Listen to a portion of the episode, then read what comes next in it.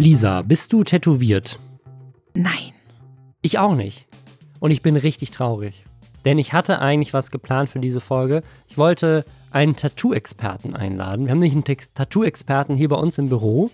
Und der hätte uns dann erklärt, ob Melina Sophies neues Tattoo ein Fake ist oder nicht. Und er hatte schon richtig gute Theorien und Beweise dafür, konnte richtig beweisen, dass das ein Fake-Tattoo ist. Und jetzt müssen wir es nicht mehr beweisen, weil sie hat leider schon aufgeklärt, dass es ein Fake ist. Wer es nicht mitbekommen hat, Melina Sophie hat sich einen QR-Code angeblich auf die Stirn tätowieren lassen, damit sie als Influencerin immer direkt Produkte auf ihrer Stirn verlinken kann.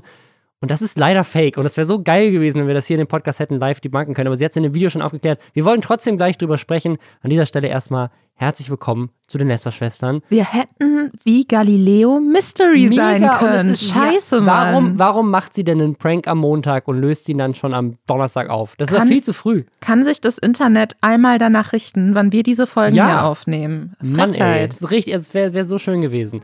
Die Lester-Schwestern mit Lisa Ludwig und Robin Blase. Wir haben viele Themen für euch, unter anderem einen tätowierten QR-Code.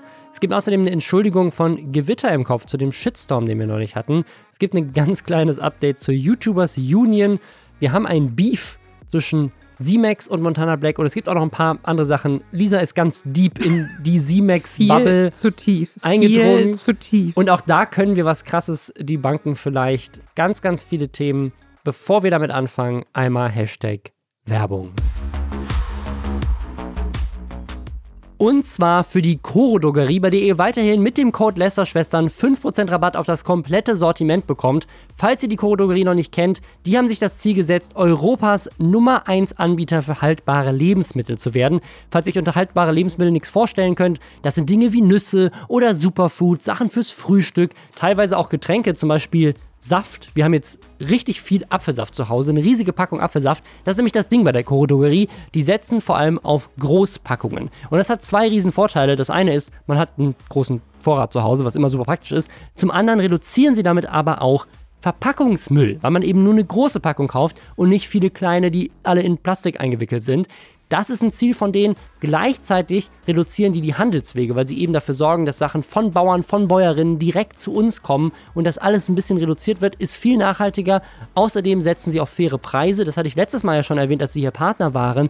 Die haben so einen Blogpost gemacht, der das transparenteste ist, was ich je gelesen habe. Da wird genau gesagt, warum sie die Preise jetzt gerade gesenkt haben und wie sich das alles zusammensetzt bei ihnen, wie ihre Marge ist und so weiter. Super geil. Die sind super offen, super transparent in allem, was sie da machen. Und sie haben super leckere Sachen. Ich möchte euch an dieser Stelle die Mandeln mit veganer Kakaoglasur empfehlen. Nicht nur sind die vegan, die sind auch einfach super lecker. Wir haben das ist, das ist so ein bisschen der Nachteil von den Großpackungen. Wir haben das ganze Kilo fast aufgegessen, aber weil sie richtig geil sind. Wenn ihr jetzt sagt, hey, das ist mir ein bisschen zu ungesund, wir haben neulich zum Beispiel auch ein super leckeres Pesto Rosso von denen gegessen oder Mango Curry Aufstrich, den wir gerade jeden Tag zum Frühstück essen, kann ich sehr empfehlen. Außerdem Pfeffer. Wir haben, wir haben auch einfach eine große Packung Pfeffer gekauft, weil wir einfach wieder Pfeffer gebraucht haben und jetzt haben wir einen riesigen Vorrat, ist auch super praktisch. Also wenn ihr Bock auf solche Sachen habt, ist, ich kann es eben sehr empfehlen, äh, kauft ihr auch selber gerne ein. Lester-Schwestern, dieser Code bringt euch 5% Rabatt bei der Coro Drogerie. Link ist auch nochmal in den Show Notes. Melina Sophie, wer sie nicht kennt, ist so eine OG-Influencerin. Die ist auch schon super lange dabei und hat sich irgendwann so aus dieser ganzen Bubble auch rausgezogen, ist nach Island gezogen. Ich weiß auch gar nicht, ob sie da noch lebt, aber sie war mal eine lange Zeit, war sie in Island und ist quasi ausgewandert war so, das war so die richtige, so richtige Auswanderer. Nicht so Leute, die nach Dubai fliegen, um irgendwie Steuern zu flüchtigen, sondern der wirklich gesagt, so ich ziehe weg in ein richtig schönes Land, wo nichts ist. Äh, kleiner Pferde-Fun-Fact zu Island übrigens. Äh, man darf keine Pferde einführen nach Island. Es gibt Damit die sich auf nicht paaren Island mit den ausschließlich Island-Pferde. Okay, aber sie hat, glaube ich, kein Pferd mit eingeführt, nur Hunde. Ich glaube, C-Max hätte ein Pony vielleicht mitgenommen und dann hätten sie Glück gehabt und dann wäre so alles komplett entgleist. In so einem kleinen, in so einem kleinen Hundebag hätte er so ein Pony reingequetscht. Leider passt sich richtig rein, Leute, aber mehr dazu später. Oh Gott. Naja, auf jeden Fall Melina Sophie, die ist, äh, ist schon super lange auf, auf YouTube, aber irgendwie so außerhalb. Also die ist so ein bisschen, die war mal Teil von dieser ganzen krassen YouTube-Gang, so Ape Crime und so, ähm, also diese, gab ja so ein kleines Management Tube One, ich glaube, da war sie auch sehr stark verankert mit und dann ist sie halt irgendwie nach Island gegangen und ist so ein bisschen da sich rausgezogen. Und deswegen war sie hier, glaube ich, auch sehr lange nicht mehr Thema, weil sie eigentlich, sie, sie war so in ihrer eigenen Bubble. So, sie war, sie war so nicht so Bibi Dagi-mäßig mehr in diesem ganzen Drama-Business unterwegs. Und jetzt hat sie aber einen richtigen medialen Shitstorm ausgelöst. Sie hat nämlich behauptet auf Instagram, sie hätte sich einen QR-Code auf die Stirn tätowiert. Und mit diesem QR-Code könnte sie in Zukunft einfach immer Dinge verlinken. Also sie könnte dann quasi, keine Ahnung, verlinkt dahinter dann Linktree oder sowas und dann kann sie immer die Links austauschen, auf die das weiterleitet. Und dann könnte, könnte, müssten die Leute einfach nur ihr Gesicht scannen und könnten, sie müssen nicht, müssen nicht mehr Swipe-Up-Links auf Instagram machen, Leute könnten einfach ihr Gesicht scannen. Und da haben natürlich direkt viele Leute gesagt, das ist fake. Es gab, wie gesagt, auch noch andere Anzeichen an diesem Tattoo, die ein bisschen darauf hingedeutet haben, dass es kein echtes Tattoo ist. Aber es haben natürlich trotzdem viele Medien darüber spekuliert. Aber hattest du zu irgendeinem Zeitpunkt das Gefühl, das könnte echt sein? Weil mir war von Anfang an klar, dass es Bullshit ist. Also unabhängig davon, wie unecht auch dieses Tattoo einfach aussieht. Du kannst ja, also es macht ja nichts einfacher. Sie erklärt, hat es ja dann auch irgendwie so erklärt, so von wegen ja und dann eben nicht dieser Swipe-Up-Link in der Insta-Story, sondern die können dann in der Insta-Story einfach ihr Gesicht scannen. Aber gibt es irgendeine QR-Code-Scanner-App, die man verwenden kann, während man eine Insta-Story guckt. Nee, weil du müsstest, ich glaube, du müsstest einen Screenshot nicht. machen. Und das ist doch ja. viel aufwendiger. In welcher Welt ist das denn einfacher und sinnvoller für Sie? Wo es sinnvoll wäre, wäre, wenn Sie Leuten auf der Straße entgegenkommen, die sich denken, oh, was hat diese Frau für ein hässliches Tattoo in ihrem Gesicht? Das scanne ich doch mal. Und dafür müsste sie ja dann aber auch irgendwie stehen bleiben und sie müssten da den richtigen Winkel finden und so. Also mir war relativ klar, dass es Bullshit ist. Und was ich aber spannend fand, war, wie viel Aufwand sie betrieben hat, um so zu tun, als würde es echt aussehen. Weil es gab ja auch so eine Insta-Story, wo sie dann irgendwo so liegt und sich eine Freundin von ihr oder so, die anscheinend tätowieren kann, so über sie beugt und so tut, als würde sie äh, das gerade tätowieren. Und Melina verzieht dann auch so das Gesicht, als würde das jetzt voll wehtun und alles. Es hat sehr viel Prank Aufwand drin gesteckt. Aber auch irgendwie ein cooler Prank. Also ich finde, es ist, ist, so eine, auch irgendwie so eine Kritik an dieser Influencer-Welt auf einer gewissen Art und Weise. So von wegen so, ich mache das jetzt und dann, ne, das, das ist so quasi so, das sagt sie auch in dem Video, in dem sie es dann auflöst, so quasi diese, diesen Influencer-Gedanken ad absurdum geführt, sozusagen. So, wie, wie weit gehen die Influencer und Influencerinnen, dass sie sich wirklich sogar Werbung schon ins Gesicht tätowieren lassen? Ich finde, das ist so ein bisschen We live in a society mäßig. ähm, ja, aber äh, ja, sie hat jetzt aufgeklärt in einem, weiß ich nicht, vierminütigen Video auf YouTube. Ja, super kurz, ja. Und äh, Überraschung, es war Werbung. Was ich, Die, was, was glaub, genau, was ich glaube, also wenn das jetzt, wenn das jetzt eine, eine, so eine Aktion gewesen wäre, um auf irgendwie ähm, irgendwas aufmerksam zu machen, ist es ja indirekt auch. Aber es ist tatsächlich Werbung, was diese, diese Situation, glaube ich, noch abstruser macht. Also von wegen so, ich habe mir nicht einen QR-Code auf die Stirn tätowiert, damit ich in Zukunft Werbung machen kann. Ich habe mir einen QR-Code auf die Stirn tätowiert, damit mehr Leute sich meine jetzige Werbung angucken durch den Shitstorm oder wie auch immer, die, die Neugierde, die darum immer steht. Und das ist, das, ich finde, deswegen finde ich es so schade, dass es jetzt schon aufgelöst hat, weil ich hätte nämlich, wenn dieser Podcast gestern produziert worden wäre, hätte ich die Theorie in den Raum gestellt, dass ich auch davon überzeugt bin, dass es fake ist und dass ich glaube, dass es eine ähnliche Aktion ist, die inspiriert ist von der Aktion von Inscope 21, der einen Delfin gegessen hat auf Instagram. Und das war ja ein ähnliches Ding, wo ein ähnlicher Shitstorm entstanden ist, wo auch für Leute so semi offensichtlich war, dass es fake ist, aber wo, wo die Produktionsqualität gut genug war und die Idee dahinter gut genug war, um irgendwie so noch einen Zweifel zu hinterlassen, um genug Shitstorm zu, zu erzeugen, weil es einfach ein richtig gut gemachtes Ding war. Und da hat sich am Ende auch herausgestellt, haha, nee, war ein Prank und es war ein Prank für was Gutes, wo es um Fischerei ging. Und irgendwie habe ich das Gefühl gehabt, das passt irgendwie zusammen, weil auch, es ist tatsächlich genau das Gleiche. Sie macht Werbung für dasselbe Unternehmen, für das Inscope mit dem Delfin Werbung gemacht hat. Und da muss man jetzt natürlich sagen, dass ähm, was sie anspricht in diesem Video, das sind durchaus schon auch wichtige Punkte, ne? Dass es irgendwie wichtig ist, dass man ähm, bei seiner Ernährung darauf achtet, dass die Sachen, die man kauft, nachhaltig sind. Sie will dafür sensibilisieren, dass die Weltmeere nicht mehr allzu lange befischbar, ist das ein deutsches Wort? Ich bin mir nicht sicher, ich verwende es einfach. Also, dass man äh, dass irgendwann den Weltmeeren die Fische ausgehen, weil wir die einfach leer fischen als Menschheit. Also ich verstehe, also ich, ich bin in so einem Zwiespalt, weil einerseits finde ich sowas dann immer so ein bisschen lame zu sagen, so, hey, Prank, ich habe so eine Art Shitstorm, um danach nochmal mehr Reichweite für Werbung, für die ich Geld bekomme, zu generieren. Gleichzeitig ähm, ist aber das, was sie sagt in diesem Video und wofür sie halt eine Aufmerksamkeit generieren möchte, finde ich grundlegend wertvoll. Ich, ich, ich, ich bin, ja, ich, ich bin da so hin und her gerissen. Ja, auf jeden Fall. Das, das Ding ist halt, also das, das, sie macht keine Werbung jetzt für, ein, für eine NGO oder sowas, die sich für die mhm. Rettung der Weltmeere einsetzt, sondern sie macht Werbung für ein kommerzielles Unternehmen, Wobei man dazu sagen muss, das ist ja nichts Böses. Also man kann ja Werbung machen auch für coole kommerzielle Unternehmen, gibt ja auch coole Unternehmen. Und ich würde sagen, jetzt so vom ersten Blick, ich habe mich jetzt nicht tief mit denen auseinandergesetzt, die haben uns das damals auch angeguckt, als es mit dem Delfin ähm, das Thema hatte. Die sind halt, das ist halt einfach so ein Bio-Unternehmen, die sich halt für Biofisch und Bio-Sachen einsetzen. Da muss, ich, da muss ich mir halt die Frage stellen, so ist das jetzt verwerflich, dass sie quasi Aufmerksamkeit auf ein eigentlich, also jetzt aus meiner Wertesicht können auch Leute sagen, ich finde Nachhaltigkeit scheiße und ich finde es blöd, aber sagen, ich finde das gut.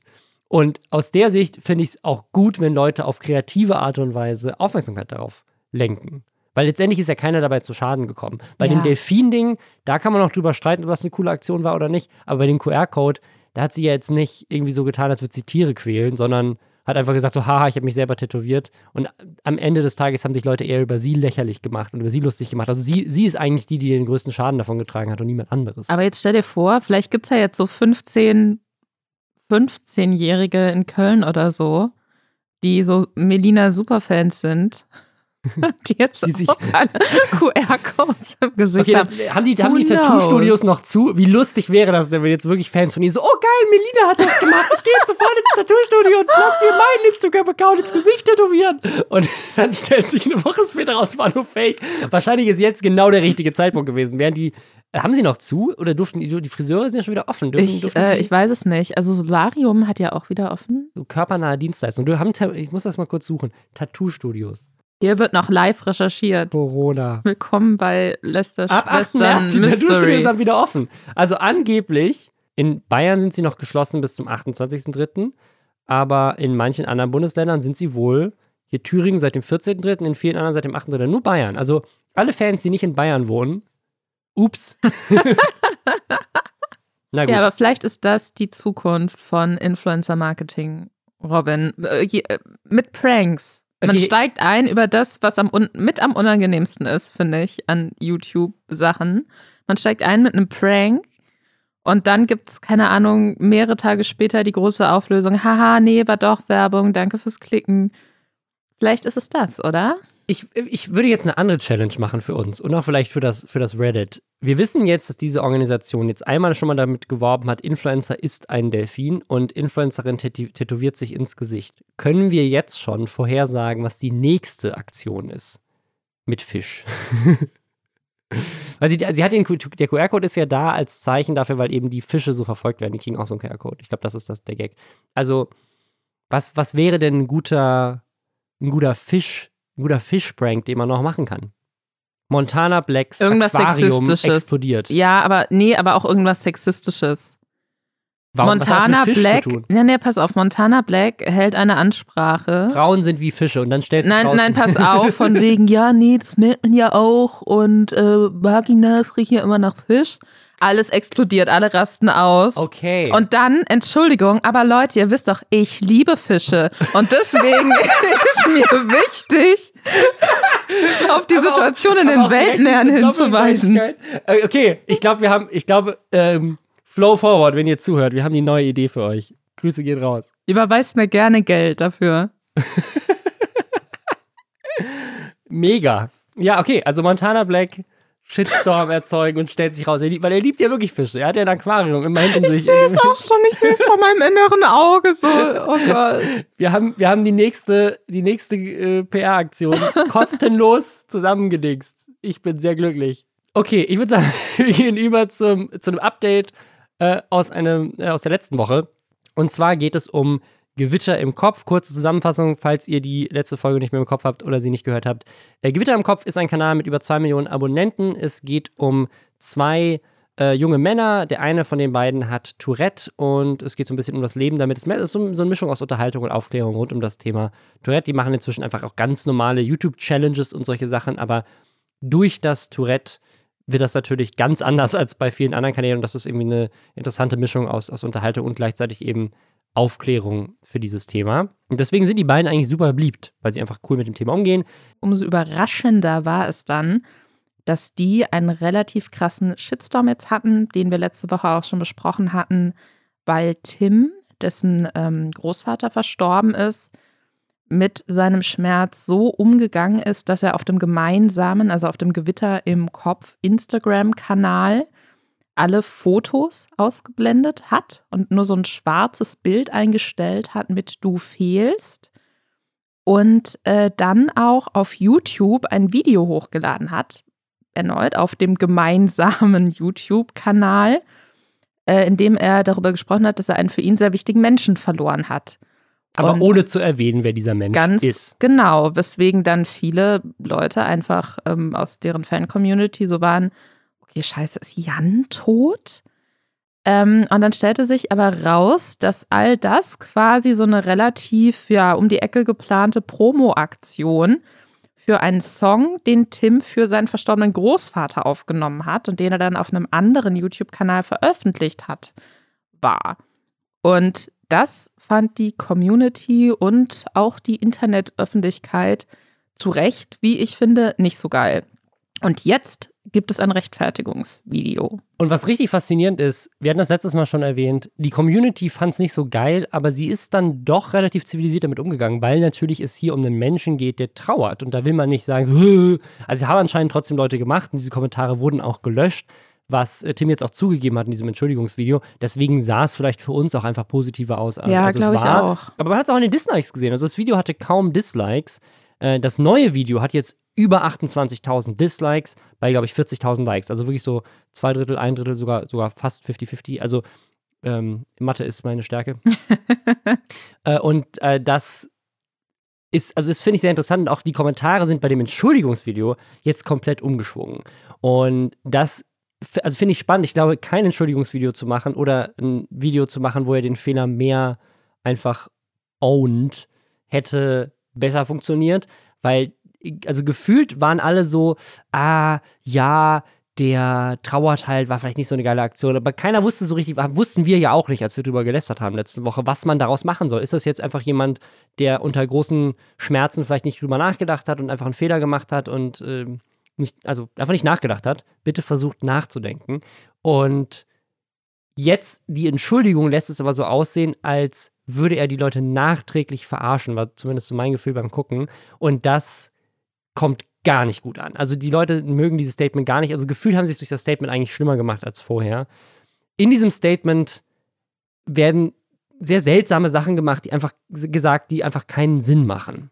Genau, also im Endeffekt spricht er vor allem über den Punkt, dass viele Leute eben im ersten Moment dachten, dass Jan gestorben sei und sagt, dass er das überhaupt nicht hätte voraussehen können und äh, das tut ihm natürlich leid, dass Leute das falsch verstanden haben erklärt aber überhaupt nicht, wie er überhaupt auf die Idee gekommen ist, das so zu handhaben. Also, weil erneut in diesem Du fehlst Video, diesem kurzen, wo er weinend darüber spricht, dass jemanden verloren hat, fällt zu keinem Zeitpunkt eine Information darüber, wen er verloren hat. Und wenn es jetzt wirklich einfach nur darum ginge, dass er seinem Opa ein Denkmal setzen möchte, dann hätte er ja sagen können, dass es um seinen Opa geht. Oder hätte es zumindest in die Beschreibung reinschreiben können ja. oder irgendwas. Also es wurde ja, also vor allem dadurch, dass das, das Video, was auf den Gewitter im Kopfkanal online gegangen ist, ist ja eine kürzere Version von dem existierenden Video, was dann auf dem anderen Kanal online gegangen ist.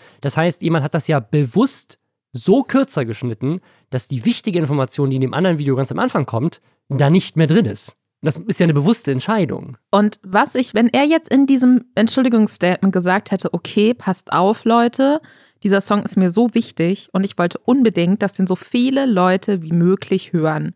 Und deswegen dachte ich, wenn ich ein bisschen so dramatisch das tease und alles, dass dann einfach mehr Leute diesen Song hören, der mir sehr wichtig ist. Dann wäre das trotzdem eine Scheißaktion gewesen, finde ich. Aber das wäre eine Entschuldigung gewesen und es wäre Transparenz gewesen in meinen Augen. Und das sagt er aber nicht in diesem Statement, sondern es geht die ganze Zeit nur darum, er hat ja gar keine, er macht ja auch erst seit zwei Jahren YouTube und woher hätte er denn wissen sollen, dass, dass das Leute denken, also, ja. genau, dass das überhaupt so ist, hätten doch auch gar nicht so viele sehen sollen.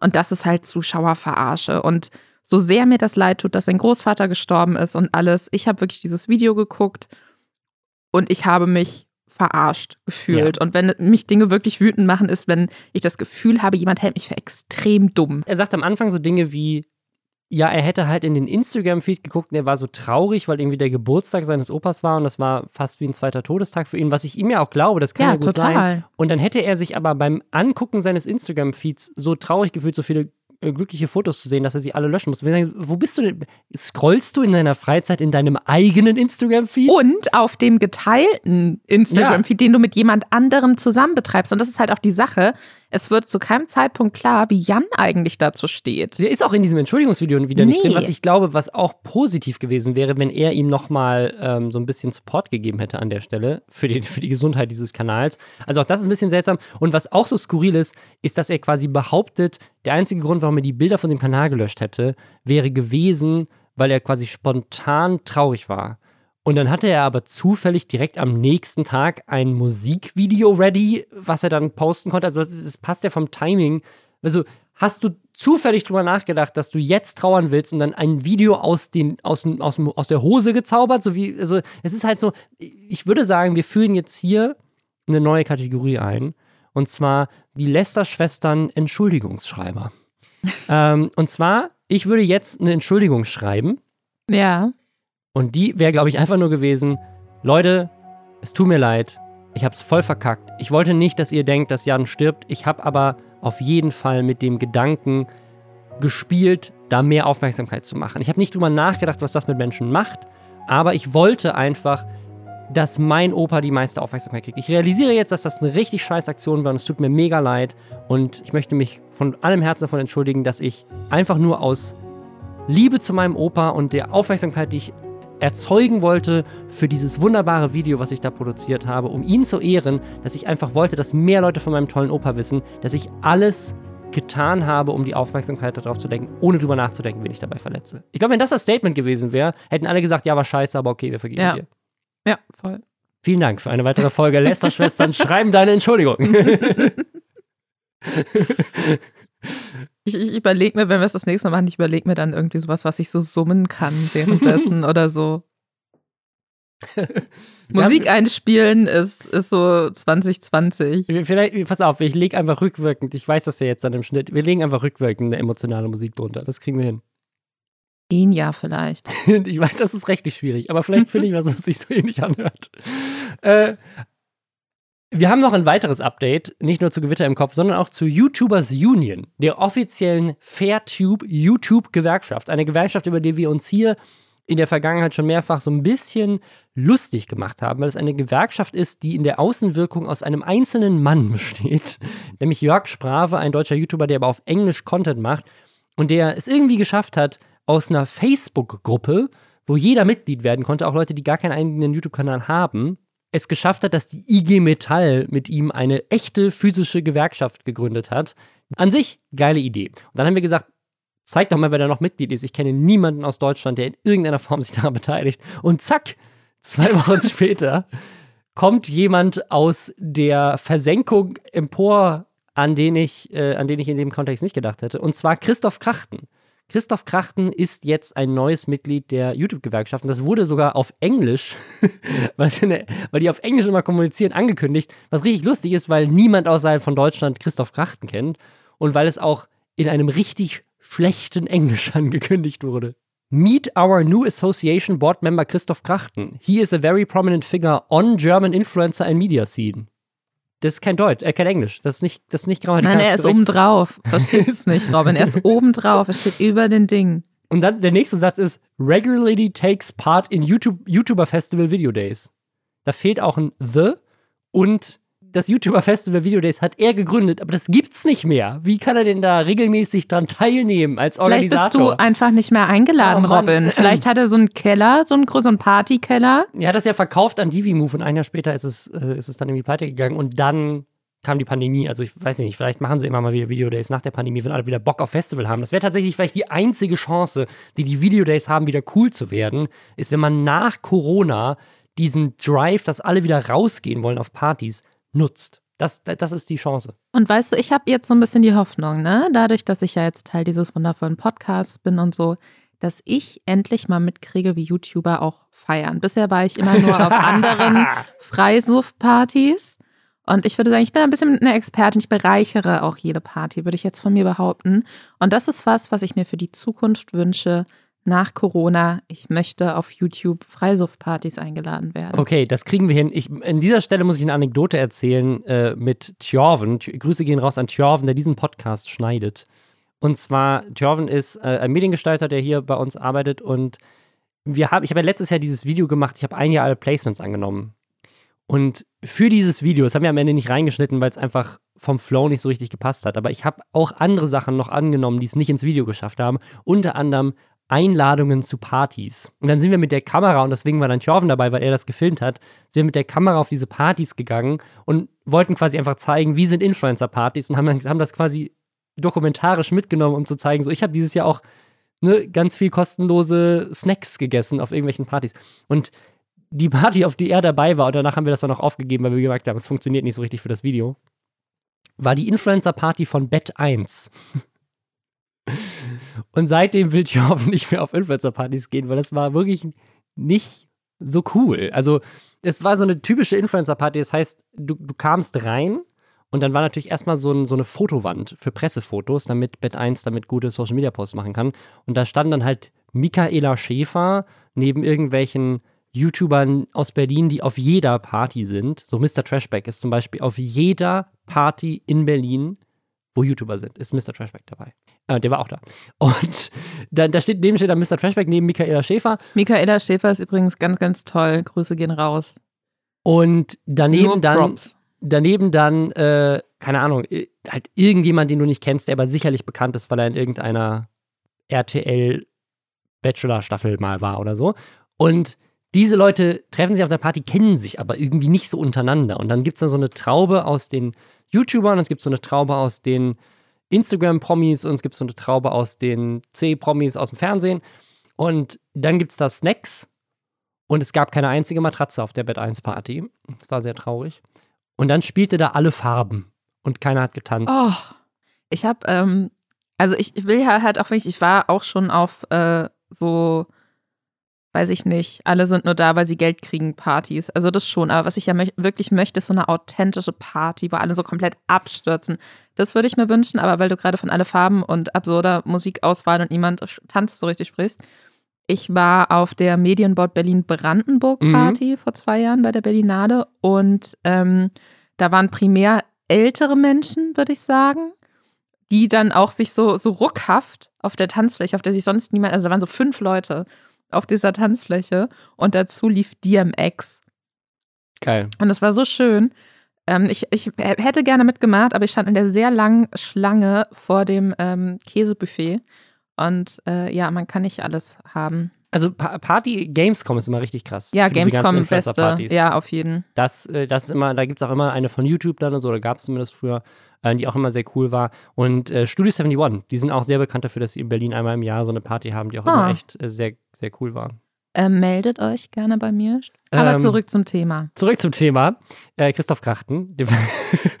Sind wir, sind wir auf Chris, wie sind wir auf Christoph Ein Krachten? Party-Imperator. Ähm, Chris, äh, Christoph, Christoph Krachten ist mein ehemaliger Chef. Der war mal der, einer der Mitbegründer von Mediakraft. Und inzwischen ist der auf jeden Fall, also ist immer noch gut unterwegs. Der managt zum Beispiel, glaube ich, die Datteltäter und Didiro und macht für Funk Mhm. äh, so ein paar quasi kan äh, äh, Kanäle, die quasi bei Funk dabei sind als, als Management. Äh, Simon Will zum Beispiel ist ja auch dabei. Der hat äh, dieses Community Editions mitgegründet, also dieser Verlag, der YouTuber Bücher rausbringt. Und äh, das auch sehr erfolgreich. Und er hat, glaube ich, noch so ein anderes YouTube-Netzwerk gegründet für Wissenschafts-YouTuber. Und hat auch immer noch einen YouTube-Kanal, wo er Wissenschaftscontent macht. Also derselbe Kanal, mit dem er ursprünglich mal angefangen hat vor 20 Jahren, ähm, wo er Interviews gemacht hat. Das so ist Christoph Krachten ja bekannt geworden. Er hat eigentlich Interviews gemacht. Es gab mal irgend so ein ganz weirdes mit Kollega, glaube ich. das kann gut Da sein. habe ich Christoph Krachten zum ersten Mal gesehen. Und das hat er irgendwann aufgehört und auf demselben Kanal dann irgendwann angefangen, Wissenschaftsvideos hochzuladen. Ja, aber äh, trotzdem ist er quasi, ich glaube, weil auch diese YouTube-Szene so ein bisschen mehr zerklüftet ist, ist er, glaube ich, immer noch allen ein Begriff, aber hat bei weitem nicht mehr diesen Status, den er früher hatte. Und deswegen finde ich es sehr spannend, dass er sich jetzt in diese, in diese YouTubers Union da mit, äh, mit reingedingst hat. Ähm, und was er da jetzt für Punkte durchsetzen will, weil ich glaube, so, also Mediakraft hatte mal diesen Status inne, den die YouTubers Union, glaube ich, haben will. Also Mediakraft war ja mal dieses wirklich allmächtige Konstrukt in Deutschland, wenn es um Mhm. YouTube ging. Du bist an Mediakraft nicht vorbeigekommen, wenn du YouTube machen wolltest, so 2012, 2013. Ähm, das haben sie dann irgendwann wieder nicht mehr gehabt.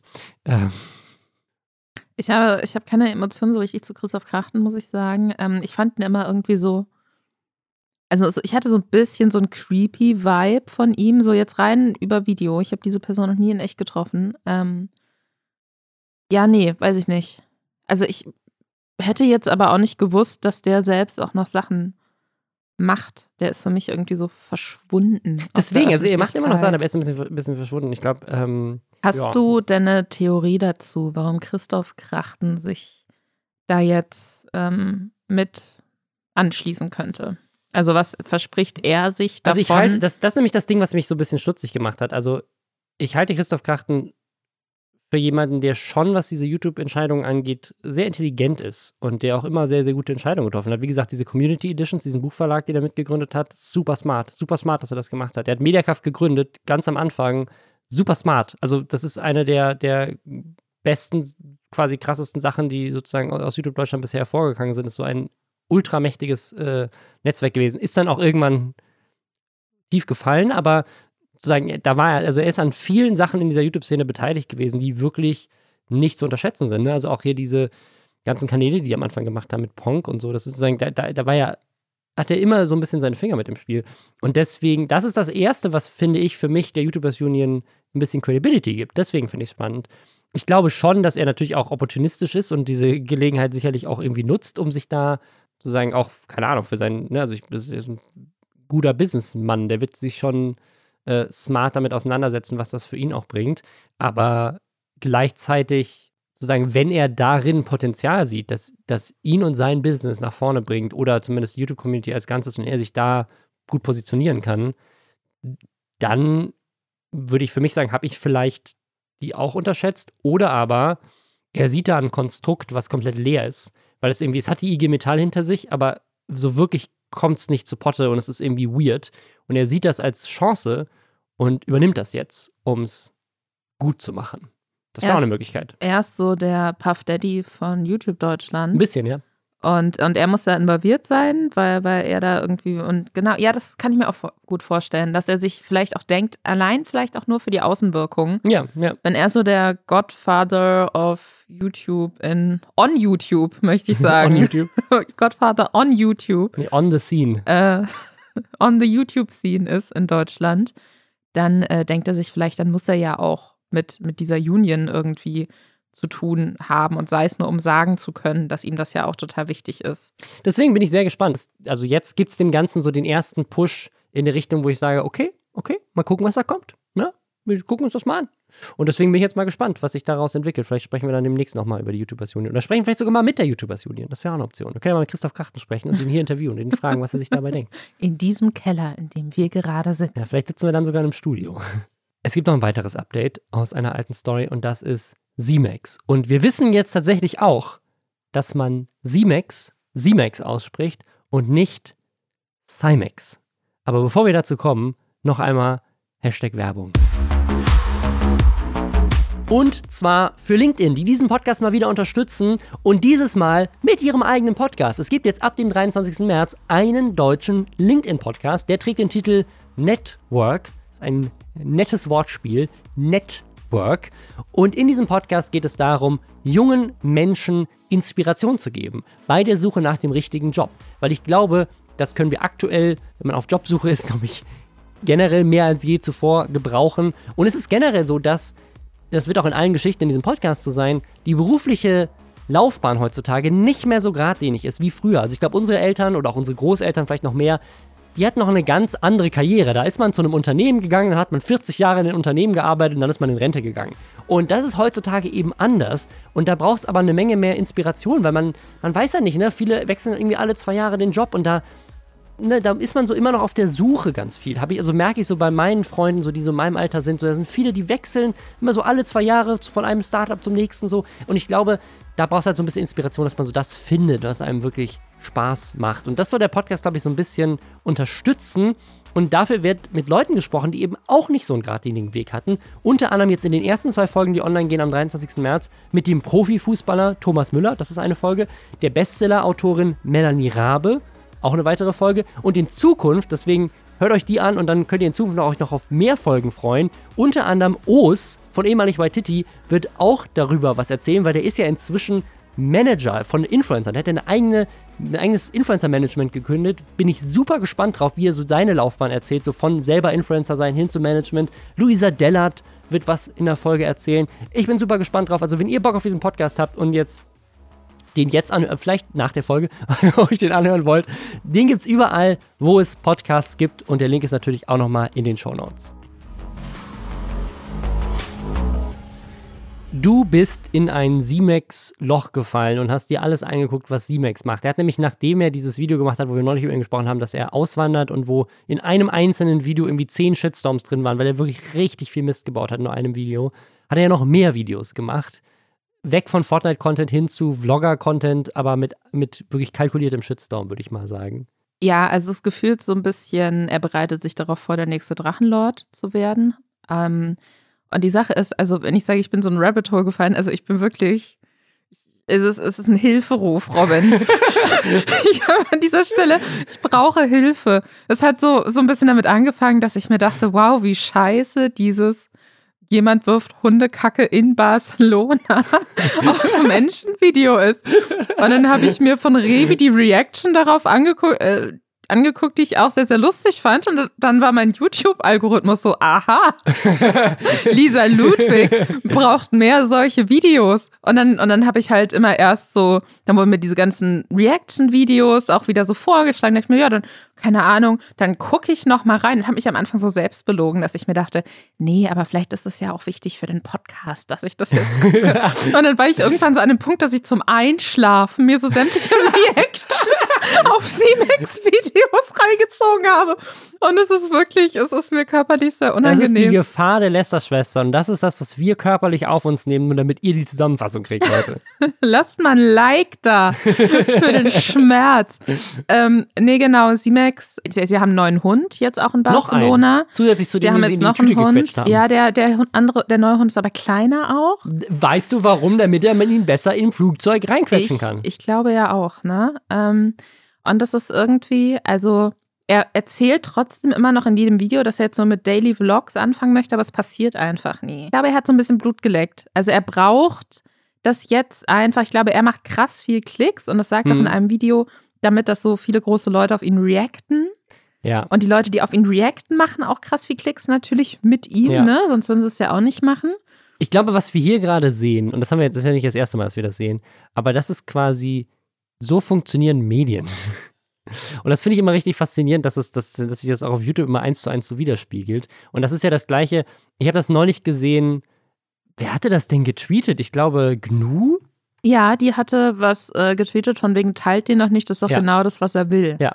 Liebe Kollegen, bitte hört auf, den fragwürdigen YouTuber Z-Max noch größer zu machen, indem ihr, ihr auf die absichtliche provokanten Content reagiert. Am Ende entschuldigt dieser sich nämlich wieder für alles, was er getan hat und plötzlich lieben ihn wieder alle dafür. Danke. Auch wenn die Reactions Klicks und Geld für euch bringen, bleiben die Reaction-Leute bei ihm hängen. Es werden einige hängen bleiben, die ihn feiern werden. Ihr habt mehr Einfluss, als ihr denkt. Hate kann schnell zu denen, den finde ich cool, umschlagen. Siehe Katja und viele mehr Beispiele. Und das fand ich super spannend, weil ihre Theorie scheint ja anscheinend zu sein, dass Katja Krasavitsch äh, auch unter anderem durch den Hate bekannt geworden ist. Und jetzt finden sie aber irgendwie wieder alle cool. Und ähm, das stimmt so ein bisschen. Also die Sache ist, sie wurde kritisiert für einen Teil mit Katja auch. Ähm, weil viele das so gelesen haben, von wegen Katja macht ja nur Bullshit, so wie C-Max und deswegen, und viele meinten aber, ja, aber die macht ja jetzt auch einfach, die hat eine erfolgreiche Musikkarriere Ja, aber, jetzt. aber sie hat schon Und- recht, dass Genau, am Anfang hat hat sie sie, das- schon sehr viel Bullshit gemacht. Genau, und dann hat sie das nochmal ähm, klarer gemacht äh, in den äh, Kommentaren dann wiederum auf die Leute, die ihren Tweet kommentiert hatten, dass es ihr wirklich einfach nur um diese Aufmerksamkeitssache ging und nicht darum, ob Katja jetzt gute Musik macht oder nicht. Ähm, ich muss sagen, ich, ich bin auch an der Schwelle so gerade ein bisschen, ne? Also ich blicke schon in den Abgrund. Ähm, ich, ich habe mich dabei ertappt, dass ich mir kürzlich dachte, ich gehe jetzt einfach mal auf Siemens YouTube-Kanal und gucke, ob er diese Haustour jetzt hochgeladen hat. Und ich, ich finde die, ich finde die nicht sympathisch, überhaupt nicht. Ich finde die ganz, ganz schrecklich. Aber ich habe Angst, dass, dass ich irgendwann dann so anfange, ihn so zu verteidigen oder so. Und dann möchte ich bitte, dass mir das gesagt wird. Dann Ja, musst du mich retten, ich, ich versuche versuch dich zu retten, aber ich, also ich, an dieser Stelle vielleicht auch nochmal ein kleines Shoutout an GNU, weil die nämlich die erste weibliche YouTuberin, die Gaming-Content macht, ist, die eine Million Abos Ja, geknackt hat. mega an dieser gut. Stelle positive Aufmerksamkeit an jemanden und nicht nur für Z-Max. Aber was ich so richtig faszinierend finde an dieser Z-Max-Geschichte, ich glaube, dass der riesiges Potenzial hat, riesig groß zu werden, aus genau diesem Grund. Weil wenn man mal drüber nachdenkt, wie Logan Paul zum Beispiel durch diesen Pokémon-Hype jetzt wieder der geilste ist, den alle cool finden und sogar in Deutschland machen das alle nach und durch diese Boxaktionen und so weiter, ist er immer cooler geworden. Aber dass, der, dass dieser Podcast, die erste Folge Lästerschwestern, ist eine Folge, wo wir uns so über ihn aufregen, weil er eine Leiche in einem Wald in Japan gefilmt hat. Das haben alle wieder vergessen. Jetzt ist er der Pokémon-Gott. So, und ich glaube, dass bei ihm genau das gleiche passieren könnte. Und es wirkt so, wie schon so aus dem Reagenzglas gemacht, wie geil das funktioniert, was er macht. Also manchmal habe ich das Gefühl, ist der wirklich einfach nur so ein super junger Typ, der keine Ahnung hat davon, wie man sich zu verhalten hat und einfach auf Gold gestoßen ist dabei, weil er, weil er irgendwie zufällig Sachen macht, die einfach genau die richtigen Sachen triggern. Oder ist er richtig smart und weiß ganz genau, was er zu tun hat, damit es funktioniert. Weil er hat jetzt nicht nur diesen krassen Shit, er hat in diesem einen Video sind so viele Sachen drin, dass man schon denkt, so wie dumm kann man sein, dass es schon fast wieder zu dumm ist, um wahr zu sein. Und jetzt kommen ja noch andere Sachen dazu. Eine Sache, die jetzt in der letzten Woche wieder für ihn richtig viel für Aufmerksamkeit bekommen hat, ist die Nachricht, die er an Montana Black geschickt hat. Und Montana Black hat sie dann natürlich direkt veröffentlicht, was ihm wieder neue Aufmerksamkeit gegeben hat. Ich möchte diese Nachricht an dieser Stelle äh, mit dir zusammen vorlesen, Lisa. Du tust jetzt so, als wäre es deine Es Idee. war deine Idee, Aber okay, ich habe ich das vorhin. Es vorgeschlagen, wollte ich Idee. noch mal kurz sagen. Es war deine Idee. Ich möchte an dieser Stelle große Props Ich geben an Flair Lisa gerade. für diese geniale Idee. Carlo Crux not mal meine Idee. äh, keiner keiner Deutschrap-Insider. Ja. Also genau, weil äh, C-Max, äh, ich Mhm. werde C-Max sprechen, du wirst Montana Black Ja. sprechen. Das haben wir, wir haben vorhin die Rollen schon verteilt. Und ja, die Sache ist also, er hat offensichtlich Blut geleckt mit diesem ganzen, mit dieser negativen Aufmerksamkeit und äh, schreibt deswegen regelmäßig halt auch so Reaction-YouTuber oder Streamer an, um die zu beleidigen.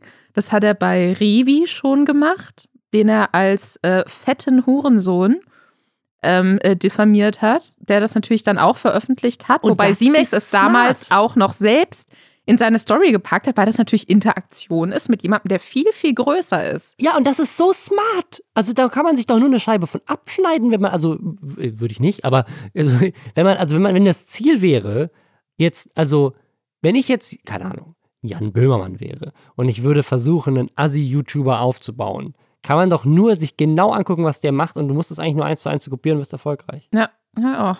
Also, nee, man, man kann bei Instagram ja auch nicht sehen, um wie viel Uhr diese Nachrichten äh, geschickt wurden. Ne? Also, Montana Black hat um 1.28 Uhr auf jeden Fall auf seinem Handy Screenshots von diesen Nachrichten gemacht. Also, ich stelle mir vor, es war mitten in der Nacht, auch als diese Nachrichten abgeschickt wurden. Es ist sehr dramatisch. Also er hat das auch, er hat das auch um 1.29 Uhr am Morgens gepostet auf Ja. Twitter. Also Simex schreibt: Merk dir meine Worte. Ich werde irgendwann mal relevanter als du sein. Kommt noch. Keine Sorge. Kann ja nicht zwischen Umzugskartons etc. eine Haustour machen, die früher als erwartet gekommen sind. Also die Umzugskartons, I guess. Ja, ich glaube auch. Montana Black schickt erstmal ein lachendes Smiley zurück. Bevor du relevanter als ich wirst, bläst mir Merkel an. Scheiße. Erstmal verkackt. Bevor du relevanter als ich wirst, bläst mir Merkel ein Live im Stream. Komm von deinem hohen Ross runter. Du bist ein Niemand. Eine Lachnummer in YouTube.de. Jeder schaut deine Videos und hatet dich. Klar, damit schreibst du Bestsellerbücher und sitzt irgendwann mal bei Stern TV, hast drei Mio bei Insta. In welcher Welt lebst du, Digga? Kommt meine Lieblingsnachricht. Vor zwei Jahren habe ich meine FIFA-CD verkauft, dass wir zu Hause Essen haben. weil, mein weil mein richtiger Vater nicht da ist und mein Stiefvater im Gefängnis und heute kaufe ich meiner Mutter ein Haus. Also nichts ist unmöglich. Und noch eine Frage. Hast du ein Verhältnis mit Memo? Also bist du bi? Weil hätte schon echt Bock auf ein Drei mit euch. Es ist, es ist auch, also, das ist halt offensichtlich da drin, um, um Aufmerksamkeit zu. Äh, also, es ist, ah, oh, es ist so gut. Es ist wirklich so, also, wenn, wenn, wenn ich, ich, ich bereue das jetzt so ein bisschen. Ich bereue es, dass ich nicht auf die Idee gekommen bin, einfach irgendjemanden zu casten und dann den aufzubauen mit diesem Trick und dann in einem Jahr zu revealen, so, haha, ich stecke hinter Z-Max. Das wäre so geil. Kannst du es mit einem Fisch machen? Mit einem Influencer-Fisch? und dann so nach einem Jahr. Übrigens, die Weltmeere werden leer gefischt. Zweite gute Idee. Das, ich, wir sind da an was Großem dran, Robin. Eine sehr gute Idee. ähm, ja, aber das ist wirklich, also ich finde es ganz spannend, weil bei Z-Max bin ich mir immer nicht so ganz sicher, wie viel davon war es und wie viel gelogen ist. Und äh, also ich meine, diese Bi-Sache am Schluss, das ist offensichtlich Trollen. Ja. So, das ist richtig hartes Trollen. Und bei den anderen Nachrichten bin ich mir aber nicht ganz sicher. Also diese, allein diese Info, dass er vor zwei Jahren seine FIFA-CD verkauft hat für Essen. Ich finde, das ist so eine, das ist so eine komische, also ich, ich glaube, wenn es darum geht, dass er sagt, er hat sich selbst was aufgebaut und kommt vielleicht aus Verhältnissen, die schwierig sind, so Props an ihn, wenn er das, oh Gott, ich fange an, ihn zu verteidigen. Robin, es fängt ich muss an. Stoppen, stopp, stopp. Okay. Aber ich kann mir einfach nicht vorstellen, dass jemand sagt, hier, meine gebrauchte FIFA-CD, wo ich mir auch nicht sicher bin, FIFA-CD im Sinne von irgendein FIFA-Spiel also oder? Ich, ich, ich glaube, also ich, ich, ich, glaube, ich glaube, er meint auch nicht CD, sondern DVD und ich glaube, also oder Blu-ray. Also ich glaube, er hat quasi seine, ich glaube, er ist zu GameStop gegangen und hat gesagt, hier äh, kauft mein, mein FIFA-Spiel und dann haben die ihm 5 Euro dafür gegeben und es für 60 Euro weiterverkauft und dann ist die GameStop-Aktie explodiert. Ich glaube, das ist die Reihenfolge von Events. Es klingt, es klingt nachvollziehbar. Und äh, die Sache ist aber, dass er ja jetzt auch, also auch bei dieser, weil da ging es ja offensichtlich, also für mich klingt das so, als hätte, also ich glaube, Monte hatte ja in der Re ich glaube, es ist ja nicht so, dass ich es gesehen habe. Monte hat in einer Reaction, glaube ich, auch gesagt, dass Ich finde es so gut, wie sie versucht, das nicht zu outen. So, ich, also ich glaube ja. Ähm, ich habe gehört. Ist, ich also, ich habe in der zugetragen worden. gelesen. ähm, nein, aber Monte hatte auf jeden Fall gesagt, ja, diese, diese Haustour ist ja noch gar nicht online. Und, und darauf bezieht sich Simex offensichtlich ja. auch in seiner ersten Nachricht. Warum ist denn die Haustour noch nicht online, Lisa? Äh, das, auch dazu gibt es Neuigkeiten. Also äh, in einer TikTok- Sagt man TikTok-Story, TikTok-Video? In, in, einem TikTok, sagt in, man, glaube ich. In einem TikTok ähm, hatte jemand auf Airbnb anscheinend äh, das Haus gefunden, wo ähm, Simex und seine Freundin jetzt leben. Und wenn ihr euch vielleicht noch an das äh, ursprüngliche Simex Shitstorm-Video erinnert, wo sie halt so erzählen, sie sind jetzt nach Barcelona gezogen und ausgewandert, da sagen sie, glaube ich, und da bin ich mir jetzt gerade wirklich nicht sicher, dass sie dass es nicht gemietet haben. Die sagen, sie haben ein Haus gekauft, glaube ich. Ziemlich, genau, also ich glaube, also es wird zumindest, es wird so hingestellt, als hätten sie dieses Haus gekauft und ähm, hätten dann halt auch, warten jetzt noch auf ihre ganzen Kartons und klingt ja dann auch, als hätten ja einfach ihren ganzen Kram aus Deutschland mit in dieses Haus gebracht. Mhm. Und ähm, in diesem TikTok-Video wird aber eben klar, dass dieses Haus bei Airbnb zu mieten ist. Das ist so eine Designer-Villa in Barcelona.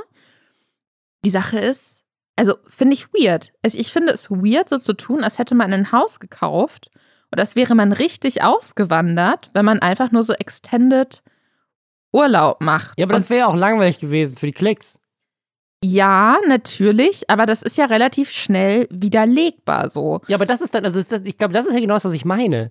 Das ist so klug Das ist zu klug. Ist es klug Es ist oder ja, dumm? Es ist Ich ja ein weiterer, es ist, es, ist, es ist so dumm, dass es klug ist. Ah. Weil es ist ja ein weiterer Shitstorm. Es ist ein weiterer. Street es ist, smart. Es ist, es ist Street Smart. Das ist weitere Aufmerksamkeit gerade für Simex auf TikTok. Das ist ein virales TikTok, wo es darum geht, wie das exposed wird. Alle reden wieder drüber. Wir reden drüber. Alle reden wieder über Simex. Einfach nur, weil er quasi ein Video gemacht hat, wo er einen Shitstorm provoziert hat. Also, wenn, wenn, du, wenn ich das als, als Marketingagentur geplant hätte, hätte ich das nicht besser machen können. Dass du sagst, okay, pass auf, wir haben quasi den ersten Event, wo wir, wir müssen ein Video machen, das so viele Shitstürme in dem Video hat, dass alle mitbekommen, dass er nach Barcelona auswandert. Und dann können wir irgendwann revealen, ach, er ist gar nicht ausgewandert, sondern das ist nur äh, das ist ein Fake gewesen. Da muss er sich dazu wieder äußern. Alle reacten auf seine, auf seine Entschuldigung dazu.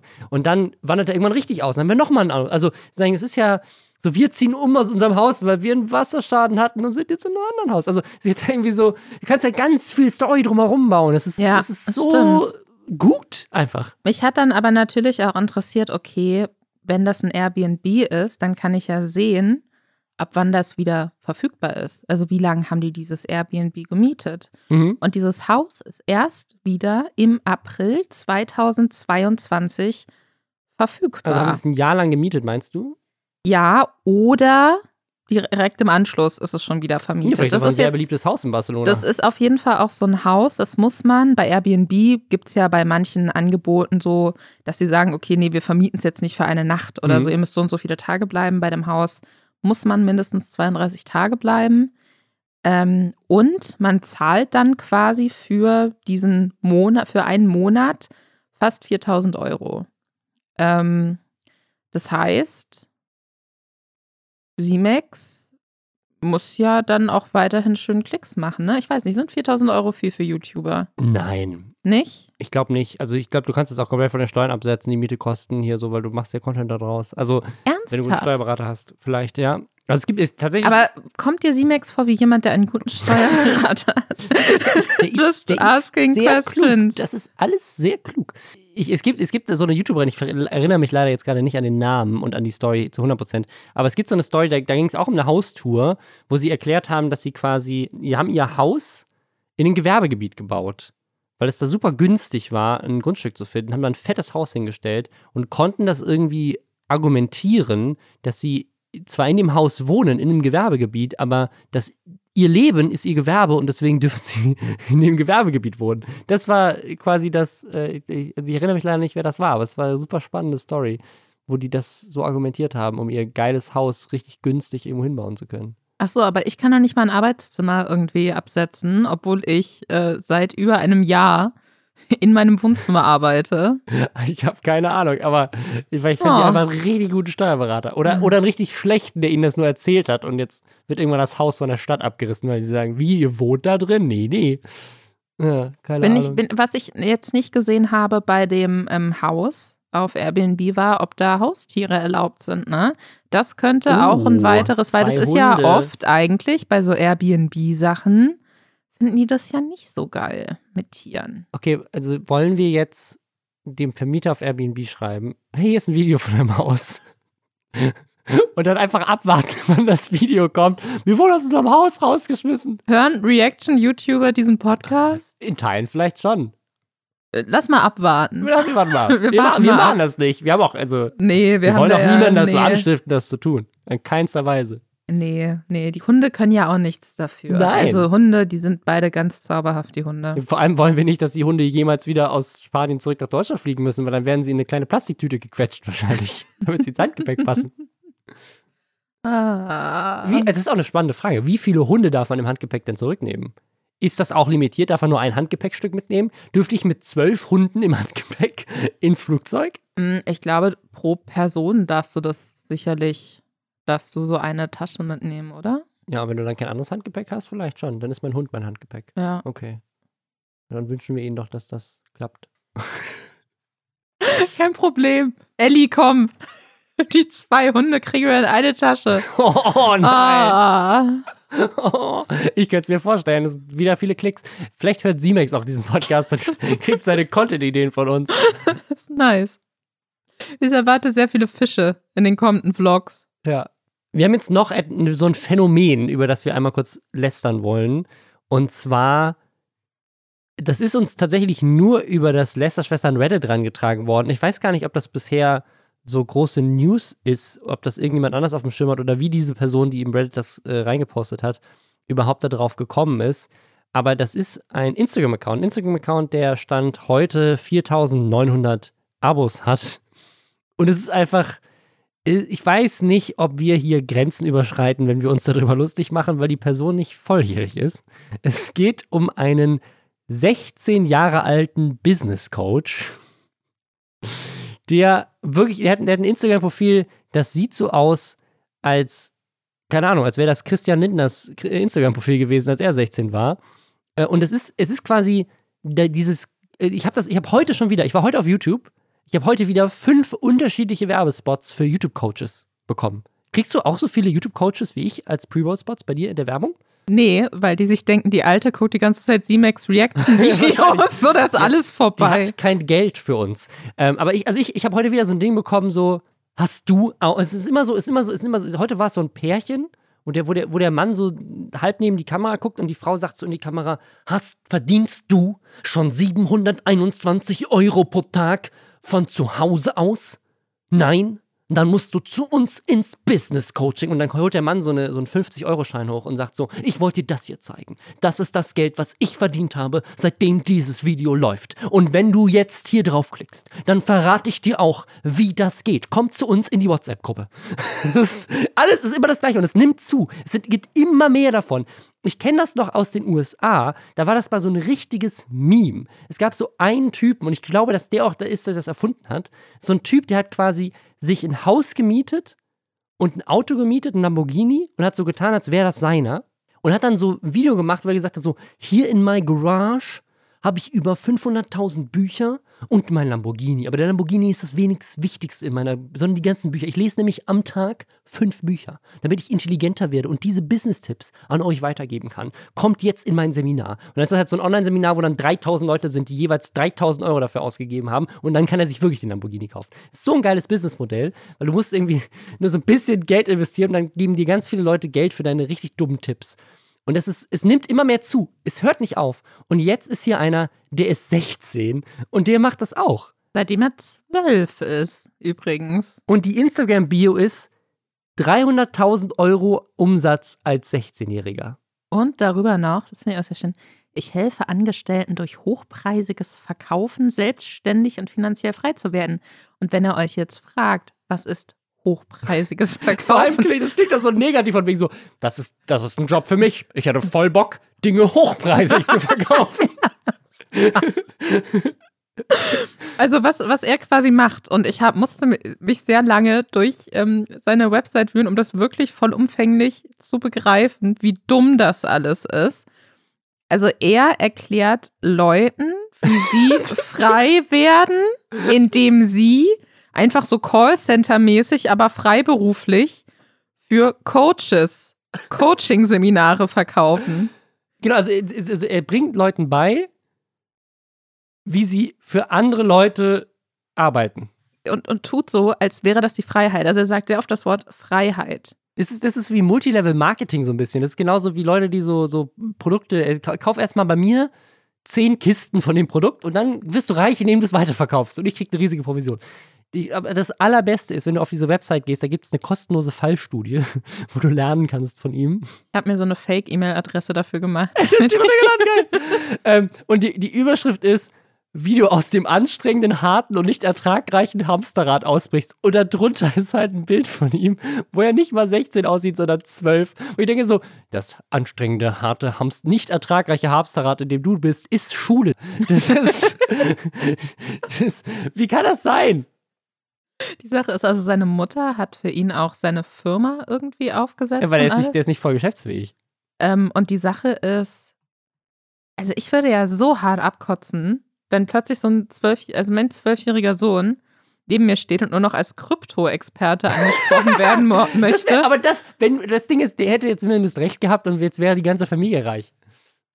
Ja, aber so, du, du hast ja doch, du verlierst doch sämtliches, weißt du, und dann, du kannst kein normales Gespräch mehr mit deinem Sohn führen, weil er dir die ganze Zeit vorhält, dass du in einem Hamsterrad lebst und dass du nicht frei bist und äh, Mutter. du den noch heißen Leads folgen musst, um dann in einem 45-minütigen Telefonat nur mit deinen Worten Geld zu verdienen für Coaches, die noch viel, viel mehr Geld verdienen als du, was bedeutet, dass du wieder von jemandem abhängig bist, der vor allem von dir profitiert. Ich frage mich halt, wie groß ist dieser Coaches-Markt und warum haben die Leute, die solche schlechten Coaches buchen, so viel Geld, sich so viele schlechte Coaches zu buchen? Also irgendwas ist ja weird an dieser ganzen Sache. Also es gibt ja ganz tolle Reportagen dazu auch schon von äh, Reporter hat einige gemacht, Strong F hat einige gemacht, wo sie halt genau solche Sachen aufdecken. Aber dieser, der Job von diesem 16-jährigen Kind ist, anderen Menschen beizubringen, wie sie für Coaches Sachen verkaufen. Das heißt, es muss also A, es gibt so viele Coaches, dass du da ein richtiges Business draus machen kannst, nur für die Verkäufer zu sein.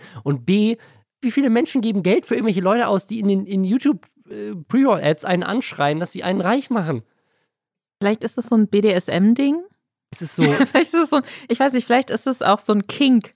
Keine Ahnung. Aber ich finde es auf jeden Fall, ich finde es spannend. Und was äh, ich auch spannend finde, ist, dass er halt auf seiner Website auch so ein paar ja, äh, Kundenmeinungen von Leuten, die durch ihn schon sehr, sehr viel Geld äh, verdient haben und aus dem Hamsterrad ausgebrochen sind. Das Wort Hamsterrad und das Wort Mindset werden wirklich penetrant häufig verwendet in, in seiner sämtlichen Kommunikation. Er hatte auf jeden Fall so Kundenmeinungen, Kundenrezensionen auch. Und die haben alle ähnliche Schwierigkeiten mit der Groß- und Kleinschreibung. Und ich weiß nicht, ob das einfach so eine Zielgruppe ist für Leute, die einfach übers am Telefon arbeiten. Oder ob ein 16-Jähriger ohne Deutsch-Abi das geschrieben hat, vielleicht. Ja, also möchte ich möchte ihm da nichts unterstellen, aber es ist wirklich schwierig. Also aber vielleicht hab, fehlt mir das richtige Mindset auch dafür. Deswegen, ich habe mal geguckt, wer, wer so in seinen Fotos verlinkt ist und da ist so ein anderer Typ, der auf jeden Fall so aussieht, als ähm, wäre er das Mastermind dahinter. So ein Typ, der auch der noch weniger Abos als ihr eigentlich, aber so, ich baue für Coaches, Berater und Trainer siebenstellige Unternehmen auf hat zwölf Mitarbeiter und dann ist die, die Moving to Dubai. Und dann lauter so, das ist, ich zeig dir mal die Bilder und du darfst sie dann beschreiben. oh, er sieht aber auch ein bisschen aus wie jemand, der äh, so Wrestler ist, oder? Ja, so eine Mischung aus, aus äh, Deutschrap und Wrestler, würde ich sagen. Contra K. Ja. Also das, das ist so diese, ich verstehe es nicht. Also es ist so richtig, blenden die alle nur, tun die alle nur so. Weiß ich nicht, ist das so wie, wie ist das das neue Multilevel-Marketing, weil sich das nicht durchgesetzt hat? Also bei Multilevel-Marketing gibt es ja auch richtig krasse Dokus und so, wo gezeigt wird, wie Leute halt auch immer so tun, als wären sie super reich, mhm. weil sie mhm. halt andere Leute brauchen, die auf ihren Scam reinfallen, damit, weil sie ja nur durch die Leute profitieren, die auf sie reinfallen. Das heißt, sie, sie die ver verblenden ihre Familie, ihre Freunde sogar, damit die dann von denen wieder Produkte abnehmen, damit sie mit der Provision wieder ihre Schulden bezahlen können, die sie eigentlich dadurch gemacht haben, durch diesen Fehler da mitzumachen. Und ich habe so ein bisschen das Gefühl, dass das hier das Gleiche ist. Aber ich frage, weil ich frage mich so, stell dir mal vor, du bist einfach so zu Hause, plötzlich klingelt dein Telefon und ein Zwölfjähriger ruft an. Ja, hallo, ähm, ich wollte einmal fragen, wollen Sie vielleicht bei einem Coach hochpreisig ein Seminar buchen, der Sie richtig reich macht? Dann würde ich sagen, ja klar, da, Junge, da mache ich mit. Das wäre ein Cold Lead und damit arbeiten die gar nicht. So, du hast nicht aufgepasst. Die arbeiten mit Hot Leads. Das heißt, die Coaches haben schon Kontaktadressen von Leuten, ah, okay. die ihnen geschrieben haben und meinten, ja, finde ich grundlegend nicht uninteressant ist, senden Sie mir doch mal mehr Informationen zu Ihrem Angebot. Und dann geben die diese Nummern oder E-Mail-Adressen, auf jeden Fall diese Kontakte eben an so Telefon. DSGVO, was bitte? Weiter, weiter. Und die wiederum rufen dann bei diesen Hot Leads an und ähm, quatschen denen dann, also nur Leuten, die eh schon Interesse haben, quatschen denen dann diese hochpreisigen, ich wollte jetzt teuer sagen, aber das ist offensichtlich das falsche Wort, diese hochpreisigen Angebote auf. Und da, das ist dann halt auch wirklich sowas, wo ich mir denke, und das meinst du ja eben auch schon, wie viele können es denn? Also ich glaube nicht, dass das mehr als fünf Leute für alle Coaches in Deutschland in der Woche sind, die zufällig gerade Interesse dran haben an so einem Angebot irgendwie und die man, die noch darauf warten, dass sie jemand deswegen zurückruft. Ich glaube nicht, dass das so ein großes Feld ist, was man da abarbeiten kann. Ich weiß es nicht. Ich habe hier, hat jemand ein Video verlinkt aus 2018. Da ist es derselbe Junge, da war er 13. Der Titel von dem Video ist Im Gespräch mit dem 13-Jährigen über Business und Mindset. Mindset ist sehr wichtig. So, wenn der 13-Jährige sagt, so mein Mindset ist einfach morgens Kaba, dann gutes Müsli, dann in die Schule und dann richtig Hot Leads am Nachmittag. Also er redet, ich habe das Video tatsächlich auch geguckt. Also er erzählt dann auch, dass er früher so ganz begeistert Computerspiele gespielt hat. Und er hat all sein Geld für äh, Computerspiele ausgegeben. Und die er aber dann vielleicht auch nur einmal durchspielt. Und das ist ja, das macht businessmäßig einfach keinen Sinn. Also hat er sich dann was anderes das überlegt. Ding ist, ich habe ja auch mit 14 mit Podcasts angefangen und Ja. mit 14 sozusagen habe ich auch schon für Unternehmen damals gearbeitet und so und fand das richtig cool und deswegen ich kann das ich kann das nicht haten, dass er in jungen Jahren schon irgendwie Bock hat, äh, einfach Business als Hobby zu machen, wenn das wirklich seine Leidenschaft ist und nicht irgendjemand Älteres ihn das dazu irgendwie ich druckt. auch überhaupt Ähm, nicht. Nee, würde auch nicht sagen, dass du das machst. Ich meine, also, eigentlich können wir es nicht machen. Aber gleichzeitig ist das, was er macht, ich sehe das halt als Abzocke. Ich weiß es nicht, aber es wirkt halt so abzockig. Diese ganzen Coaches wirken alle so, als wäre es richtig. Also, wa- warum, wenn du den Trick hast, 720 Euro pro Tag für umsonst zu verdienen, warum würdest du dann nicht das selber machen? Mit lauter Angestellten, denen du 300 Euro für den Tag bezahlst und du wirst richtig reich. Anstatt gehst du hin und verkaufst Leuten deinen Trick. Das, das ist doch Scam. Die Sache ist, also er hat ja auch erst äh, angefangen, damit selbst diese Telefonate zu führen. Und meine, meine Dann Idee dazu ist, meine Theorie auf. ist, dass, ähm, dass er einfach, dass es nur so wenige Telefonate gibt, die man da führen muss, dass er jetzt halt so tut, als wären es voll viele und deswegen den Trick verkauft. Also es ist wirklich, ja, es ist ein, Ja, ich glaube, das ist einfach ein Scam. Und ich finde es ähm, schon wieder, ich möchte dafür keine Props geben, aber ich finde es schon beeindruckend, wie ein 16-Jähriger einfach Erwachsene abzieht. Das also ist- weißt du, das, finde das wiederum- find ich, das, das Ja, finde aber ich, ich glaube schon, auch, also ich meine Theorie ist, wenn er mit 13 da schon Interviews mit so anderen Businessleuten gemacht hat, meine Theorie, da steckt irgendein anderer Erwachsener dahinter. Also entweder seine Ja, Eltern sicherlich. oder irgendeiner von diesen anderen Coaches, der eben gedacht hat, so, das ist auch eine coole Story und damit können wir noch mehr Leute abzocken, indem wir quasi zeigen, guck mal, selbst ein Kind kann das reich werden und ihr nicht. Und ich habe auch die Theorie, dass aktuell diese ganzen Coaches Pre-Rolls bei mir auf YouTube zunehmen, weil Krisen immer die beste Chance ist für solche Abzocker. Ich glaube, das war 2008 genauso. Wenn die Leute arbeitslos sind und vielleicht noch irgendwie ein bisschen Restgroschen haben und denken so, fuck, ich bin zu Hause. Auch generell dieses Working from Home als Scam zu verkaufen, ist aktuell attraktiver als je zuvor. weil Du denkst so, scheiße, ich bin arbeitslos, ich bin in Kurzarbeit, keine Ahnung, was mache ich? Ja gut, hier ist ein YouTube-Video, was mir erklärt, wie ich reich werde von zu Hause aus. Geil. Ja, aber ganz ehrlich, das finde ich doch auch jetzt schon wieder so. Ja, oh, von zu Hause arbeiten. Ich denke, jeder arbeitet von zu Hause. Kennst du Corona, Bruder? Schlechter, schlechter Werbespot. Also nicht jeder arbeitet von zu Hause, natürlich nicht. Aber viele Berufsgruppen können von zu Hause arbeiten, machen das seit einem Jahr. Und da würde ich jetzt sagen, wenn ich mir jemand in der Pre-Roll sagt, dass ich von zu Hause aus Geld verdienen kann, dann ist das nicht so gerade die Vorstellung, wo ich mir denke, das holt mich ab. Das ist ja ganz anders als das Hamsterrad, in dem ich mich aktuell befinde. Okay, dann möchte ich an dieser Stelle nochmal eine Sache pitchen. Und zwar, wie wäre es denn, ein Werbespot für, keine Ahnung, irgendein Metallunternehmen oder sowas? Irgendein Unternehmen, wo du aktuell halt wirklich nicht im Homeoffice sein kannst und wo du halt unter Corona äh, immer noch in die Firma musst. Und die brauchen dringend Mitarbeiter und Mitarbeiterinnen. Und du drehst quasi eine Parodie von diesen Coaches. So, hast du auch Bock, 500 Euro im Monat zu verdienen, nicht zu Hause? Dann komm zu uns. Schweißerbetrieb Müller. das ist ja ein guter Spot eigentlich. Keine Angst, hier gibt es keine Minderjährigen. Ja, Äh, das ja, wäre gut. Das wäre schwierig. gut. Okay. Aber ja, ich glaube, er ist der nächste große FDP-Nachwuchspolitiker, der nächste Shootingstar. Ich möchte an dieser Stelle, wenn jemand auf Reddit tatsächlich schon mal bei so einem Coach war oder wirklich vielleicht auch drauf eingefallen ist oder auch dran glaubt vielleicht, das fände ich auch spannend, äh, dann schreibt uns doch mal ins Reddit, ob ihr da Erfahrungsberichte habt für uns. Oder einen guten, guten Coach, den ihr uns empfehlen könnt für Provision. Nee, sag doch mal vielleicht auch einfach so ein bisschen so eine Charaktereinschätzung. Welche Coachings würden Robin und ich brauchen? Das Ding ist, diese Coaches, was, was coachen die eigentlich? Das ist, wird auch überhaupt nicht gesagt. Nee. Es Die coachen einfach. Was denn? einfach mehr wie so ein Löwe denken und sein. Die, diese Coachings sind ja auch immer nur auf Männer ausgerichtet. Das ist ne? das muss man sich ja auch mal Alpha-Ding reinziehen. von Kollegen. Ne? Ja, ja, genau. Und äh, du kannst es schaffen, ähm, habe das richtige Mindset, um erfolgreich zu sein. Ja, es ist, es ist schwierig. Es spricht mich auch überhaupt nicht an, muss ich sagen. Es ist wirklich, ich finde es einfach, ich bin auch, ich glaube, ich bin, ich bin zu faul. Also ich, ich glaube, ich habe das falsche Mindset, um wirklich erfolgreich zu sein. ich glaube auch. Ich glaube, es ist einfach bei uns beiden. Achso, ich dachte, du sagst Ach so, ja, stimmt, Lisa. auch. Da sehe ich dich Stimmt, auch Lisa, nicht. du bist richtig- Da sehe ich dich einfach Nein, nicht. ich ich, glaube, ich glaub, ich glaub, wir beide, uns fehlt einfach dieses, dieses Mindset. Und ich glaube, das Mindset ist das, ähm, ist das gleiche von, von Simex. Ich glaube, es ist so ein Ding. Hm. Du musst einfach bereit sein, für Geld alles zu machen. Es muss dir einfach alles scheißegal sein. Und dann ist es, glaube ich, richtig leicht. Glaubst du, ähm, um, um jetzt einfach auch den Kreis zu schließen, äh, zu am Ende dieser Podcast, glaubst du, wir könnten ähm, noch mehr Hörer in diesem Podcast haben, wenn ich einfach anfange, nachts äh, Montana Black beleidigende Nachrichten zu schreiben bei Instagram? Findet's raus nächste Woche, wenn wir das ausprobieren. Wir lesen auch alle vor. Dann vielen Dank fürs Zuhören und wir hören uns nächste Woche. Im altbekannten Hamsterrad. Nee, da brechen wir aus. Wenn ihr traurig seid, dass der Podcast jetzt schon zu Ende ist und ihr euch noch mehr von mir wünscht, dann an dieser Stelle noch eine kurze äh, Hashtag-Werbung für mich.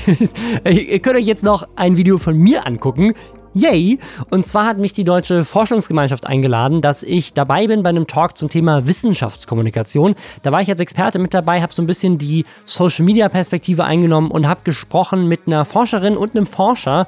Und wir haben uns so ein bisschen der Frage gewidmet, wie kriegt man es denn hin, dass Wissenschaft besser kommuniziert wird, gerade im Internet, wo es so viele Desinformationen gibt und auch gerade spezifisch in Bezug auf Corona. Man sieht jetzt gerade wieder rund um den Impfstoff von AstraZeneca, wie viel Laienwissen darum geschmissen wird, wie Experten und Expertinnen nicht ernst genommen werden. Und dabei finde ich, hat die Corona-Krise gezeigt, und man sieht es aber auch bei der Klimakrise zum Beispiel, da gibt es übrigens auch ein Video zu, also Wissenschaftskommunikation zum Thema Klimakrise, falls euch das interessiert. Ich finde es super spannend, weil ich glaube, Wissenschaft muss insgesamt sichtbarer gemacht werden.